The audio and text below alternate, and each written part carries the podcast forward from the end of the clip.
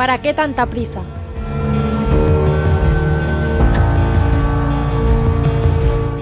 ¿Para qué tanta prisa? Preguntas siempre ante la premiante solicitud de esa voz que te llama en lo más profundo de tu alma. Solo Dios es la respuesta.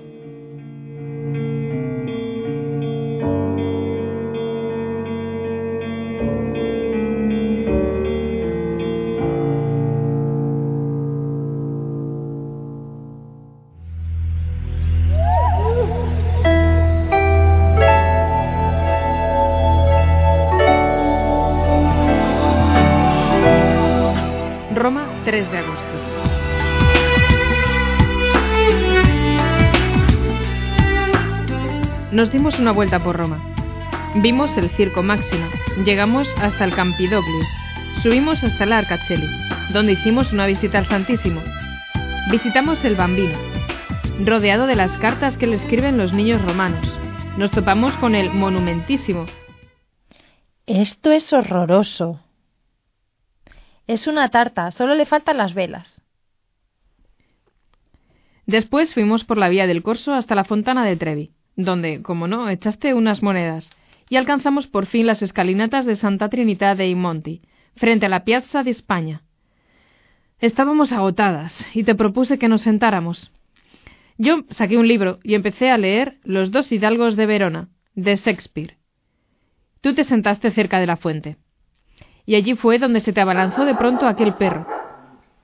Tienes miedo, ¿qué digo miedo? Horror, aún más, pánico a los perros desde que te mordieron de pequeña. Cuando conseguiste quitarte de encima al animal, nos fuimos a una pequeña placita cerca del Panteón. Nos sentamos junto a un simpático elefante que sostiene un pequeño monolito que yo dudaba si era de Bernini o Borromini. Pero aquellas horas del mediodía, agotadas de mirar y mirar, andar y andar bajo el sol de Roma, viendo monumentos, basílicas, plazas, fuentes y jardines, nos daba exactamente igual. Nos preocupaban otras cosas. Oye, tenemos que comer algo. Voy a ver cuánto dinero tenemos. Mira, mira, mira esa trattoria. Pizza bianca, pizza zucchine, zucchine. Yo no sé cómo se dirá esto, pero es pizza. Pizza con fungi. Oye, deja de leer porque no tenemos tanto dinero, ¿eh? Pero, ¿cómo podemos irnos de Roma sin tomar una buena pizza en una trattoria? Un día es un día, por favor. Pero mira, un euro, dos euros, es que no tenemos tanto. Pero, por favor. Uy, ¿no piensas en nuestro pobre presupuesto? Oye, ¿eres una buena cristiana? ¿Por qué me preguntas eso? Porque si fueras una buena cristiana, tendrías la suficiente caridad conmigo para llevarme a comer a una trattoria. Vale, me has convencido. Un día es un día. Terminamos de comer y decidimos buscar un lugar tranquilo. ¿Cuál? ¿A dónde vamos? La parte alta del Coliseo. ¿Dónde vas? ¿Al Coliseo? Eso está lejísimos. Venga, venga, vamos. Vamos. En las gradas más altas del Coliseo, bajo la fuerte luz del sol romano, que caía a plomo sobre nosotras, se veía una espléndida visita de los foros. Sacaste del fondo de tu mochila un arrugado sombrero que conservabas para estas ocasiones, y comenzamos a recordar las grandezas de la antigua Roma, y algunas de sus miserias. En muchos circos como este, te conté, murieron por defender su fe durante el Imperio Romano miles de cristianos. Pero, ¿cómo empezó todo aquello? Como suelen empezar la mayoría de las persecuciones, con la murmuración. Tertuliano recogía algunos comentarios contra los cristianos de la primera época de la Iglesia. Es un buen hombre ese Gallo Sexto, se decía. Lástima que sea cristiano. Estoy verdaderamente sorprendido de que Lucio Ticio, un hombre tan inteligente, se haya hecho cristiano de repente. Y protestaba con fogosidad. No se les ocurre preguntarse si Gallo es buen hombre y Lucio es inteligente, precisamente porque son cristianos, o si no se han hecho cristianos porque el uno es un buen hombre y el otro es inteligente. Y eso sucedía en tiempos de paz. Pero esas murmuraciones fueron creando el clima en el que se produjeron las persecuciones más sangrientas. Se entiende la condena del eclesiástico. Tres cosas teme mi corazón y una cuarta me espanta. calumnia de ciudad, reunión de la turba y acusación falsa. Todas son peores que la muerte. Y se comprende también que resuene con fuerza del ático la terrible maldición del Antiguo Testamento. Maldito el murmurador y el de doble lengua, porque perdió a muchos que vivían en paz.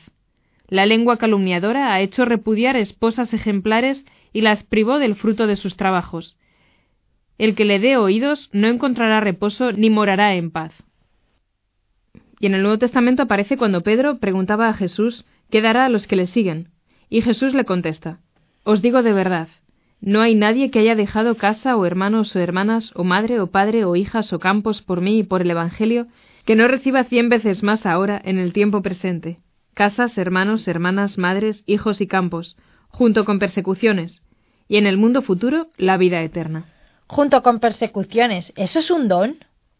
Sí, es un don sorprendente que solo sabe valorar el alma cristiana cuando descubre que constituye una recompensa gozosa por haberlo abandonado todo por amor de Jesús.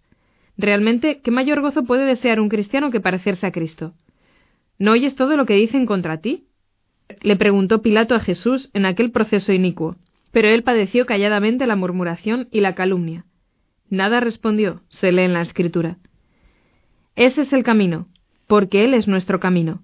Por esa razón, todo el que quiera pasar por el corazón de Cristo, que está desgarrado por la persecución y la acusación falsa, deberá morder la fruta amarga de la contradicción, de la murmuración y de la calumnia. ¿Recuerdas el testimonio que da San Pablo de las penalidades que padeció por amor a Jesús? Sí. Es sobrecogedor. Cinco veces recibí de los judíos cuarenta azotes menos uno. Tres veces fui azotado con varas. Una vez fui lapidado. Tres veces naufragué.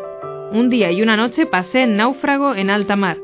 En mis frecuentes viajes sufrí peligros de ríos, peligros de ladrones, peligros de los de mi raza, peligros de los gentiles, peligros en la ciudad, peligros en despoblado, peligros en el mar, peligros entre falsos hermanos, trabajos y fatigas, frecuentes vigilias con hambre y sed, en frecuentes ayunos con frío y desnudez y finalmente murió aquí martirizado, en esta ciudad que tiene sus calles bañadas en sangre cristiana. Y así ha sucedido en todas las épocas. Cada vez que un hombre decide hacer vida de su vida las palabras de Jesucristo, sed perfectos como mi Padre Celestial es perfecto. Experimenta en carne propia de un modo u otro las consecuencias. Os entregarán a los tribunales, os azotarán en sus sinagogas, y seréis llevados ante los gobernadores y reyes por causa mía. ¿Pero quién les entrega? Les entrega la acusación falsa, la estrategia política, el rumor. La fidelidad a Cristo se paga con la vida. Mira en el centro del Coliseo. Todavía se ven los conductos por los que conducían a aquellos pobres desgraciados que venían hasta el circo. Y entre ellos también estaban los cristianos. Por esas galerías traían también a las fieras, tigres, leones. Puf, afortunadamente los únicos que quedan ahora son los gatos, que mira, mira todos los que hay. Uy, es verdad, hay muchísimos. Pero a pesar de todo, los santos no han hecho demasiado caso de los arañazos de la murmuración. San Carlos Borromeo comentaba que no conviene desanimarse por habladurías de gentes que siempre tienen en la cabeza imaginaciones nuevas. Basta con obrar rectamente en todo, y luego cada cual diga lo que quiera. Pero las dificultades no han venido solo de la mano de los enemigos de la Iglesia. Mira, te voy a contar dos historias. Te podría contar muchísimas más, pero te voy a contar solo dos. Oye, pero no te duermas. No te preocupes. No me estoy durmiendo. Sigue, sigue. no sé yo. Bueno, mira, resulta que Santa Teresa había admitido como novicia en Sevilla a una mujer que parecía tan santa que estaba ya canonizada por toda la ciudad. Pero nada más entrar en el convento, empezó con caprichos, problemas, descontentos, que sus compañeros tuvieron que soportar día tras día con gran paciencia. Y al final se marchó, cuando vio que aquel tipo de vida era manifiestamente superior a sus fuerzas. Tiempo más tarde, llamaron a las puertas del convento de Sevilla los alguaciles de la Inquisición Entraron jueces y notarios, y Santa Teresa descubrió, tras las acusaciones, las calumnias del antiguo novicio, que en su despecho lo interpretaba todo mal y torcido. Veían las cosas más sencillas, ceremonias extrañas, ritos peligrosos y cosas de iluminados. Decía que las monjas se confesaban entre sí, y que se flagelaban entre ellas. Que... pero... pero que te estás durmiendo. Que no, que no, sigue, sigue, no te preocupes, de verdad que no me duermo. Bueno, pues algo parecido le sucedió en Francia a San Francisco de Sales, en esa misma época. Había logrado convertir de su mala vida a un tal no sé cuántos Velot, que ingresó en el convento de la Visitación, regido por Santa Juana de Chantal, pero después de una temporada lo abandonó, volvió a sus antiguas andanzas y se convirtió en la amante de un señor de la corte del duque de Nemours, o algo así. El escándalo alcanzó dimensiones colosales. Intentó hacerla cambiar, al principio en privado, pero luego no tuvo más remedio que condenar aquella situación desde el púlpito. Así logró que muchos se apartaran de ella. La reacción no se hizo esperar. El amante de la Velot Despechado, falsificó su letra y puso en circulación, mediante una trama de engaños, una carta falsa, supuestamente dirigida a esa mujer, que leyó toda la ciudad haciéndose cruces. Mira, mira lo que escribe el obispo, decía la gente. Las calumnias y las habladurías fueron en aumento, y un día apareció un cartel sobre la puerta del convento que decía Serrallo del obispo de Ginebra. Un amigo, indignado por todo aquello, quiso batirse en duelo con el falsario. San Francisco se lo impidió. Tenía por principio que en las calumnias es bueno justificarse, porque se debe este homenaje a la verdad, pero si la acusación se sostiene hay que oponer la indiferencia y el silencio. Así que le dijo a su amigo que él no era el autor de aquella carta y se quedó tan tranquilo. Pero Santa Juana de Chantal no era del mismo carácter. Su temperamento vehemente no comprendía aquella tranquilidad. Quería denunciar a los falsificadores y llevarlos hasta los tribunales. Lo que hiciera falta. El obispo la calmó. Había que rezar por ellos y perdonarles. Un día se encontró con el autor del cartel y le dijo con su proverbial elegancia y buen humor Vos me queréis mal y procuráis por todos los medios ennegrecer mi reputación. No hace falta que me deis excusas, porque lo sé muy bien y estoy muy seguro de ello. De todos modos, ya lo veis, si me hubierais arrancado un ojo, yo no dejaría de miraros amorosamente con el otro. Y así, historias semejantes podría contarte de tantos y tantos otros, pero... ¡Si estás dormida! Es el calor. Sigue, sigue, de verdad, que no me duermo. Bueno, pues podría contarte historias de tantos otros. Por ejemplo, mm, de San Pedro Claver. Mira lo que le pasó. Las damas de alto rango de Cartagena de Indias no soportaban su dedicación a los negros y decían, entre otras cosas, que el mal olor que expedían cuando iban a la iglesia les quitaba la devoción. ya te ríes, pero esas murmuraciones no son agradables cuando se experimentan en carne propia. Pero ¿cuál es la causa de todo eso? ¿La causa de la murmuración? Pues la envidia, el despecho. Esa pregunta roza el misterio iniquitatis. Es imposible descubrir la clave de la pasión oscura que late bajo la ciénaga del mal, pero siempre procede del mismo modo, insinuaciones viscosas, sospechas infundadas, acusaciones contra los que se entregan a Dios. Mira, en el siglo pasado, murmuraciones de este tipo llegaron hasta la corte de Isabel II. Se cuchicheaba en todos los corros de palacio. ¿No sabes? La de Jorbalán, la mismísima vizcondesa de Jorbalán, se ha vuelto loca. Dicen que se dedicaba a reeducar mujeres de mala vida, y no faltaban las suposiciones maliciosas. ¿Y no será que en vez de reeducarlas lo que hace es... Hasta que una persona prudente, un marqués amigo, se la encontró en la antesala de un ministerio y empezó a gritarle. ¿Pero es posible que haya perdido usted la cabeza hasta este punto? Déjese de tonterías, mujer. Vuélvase a los suyos, que están desconsolados con sus locuras, y no le busque usted cinco pies al gato. Afortunadamente Santa Micaela no le hizo demasiado caso. Ahora dicen que algunas instituciones de la Iglesia son como las sectas, que captan jóvenes y niños. Estas acusaciones ya corrían en boca de los que venían a estas gradas a presenciar los juegos. Ya entonces acusaban a los cristianos de pertenecer a una secta que atentaba contra los intereses del Estado. Las actas de los mártires recogen testimonios emocionantes de la fidelidad de esos jóvenes y de esos niños. Tendrías que leértelos. Cuando tenga tiempo. Entre los mártires de León sobresale una joven, Blandina, que soportó horribles tormentos, y un chico de quince años, Póntice. Y como estos hay muchos otros, como Sáturo, Saturnino y Revocato, tres jóvenes que murieron en la persecución de Septimio Severo. No te obstines, joven, sacrifica, le decía el magistrado a Saturo. No lo haré, contestaba él. ¿Y tú, muchacho? decía dirigiéndose a Saturnino. Sacrifica, si quieres vivir. No me está permitido, soy cristiano. Tú, dijo entonces a Revocato. Veo que me vas a decir lo mismo. Lo mismo, respondió. Por el amor de Dios. Y así todos, uno tras otro. El gobernador que interrogaba a Andrónico, un joven de las mejores familias de Éfeso, que murió mártir durante la persecución de Diocleciano, intentó convencerle también de mil maneras, pero todo fue en vano. Al fin estalló.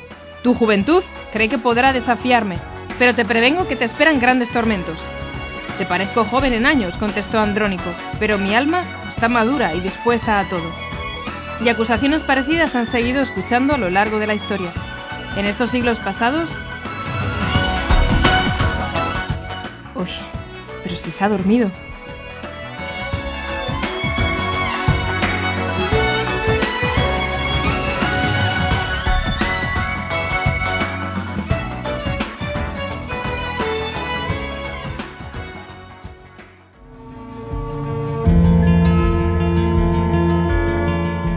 Señor, que tu voz despierte desde tu certeza al que de cansancio se quedó dormido en el camino.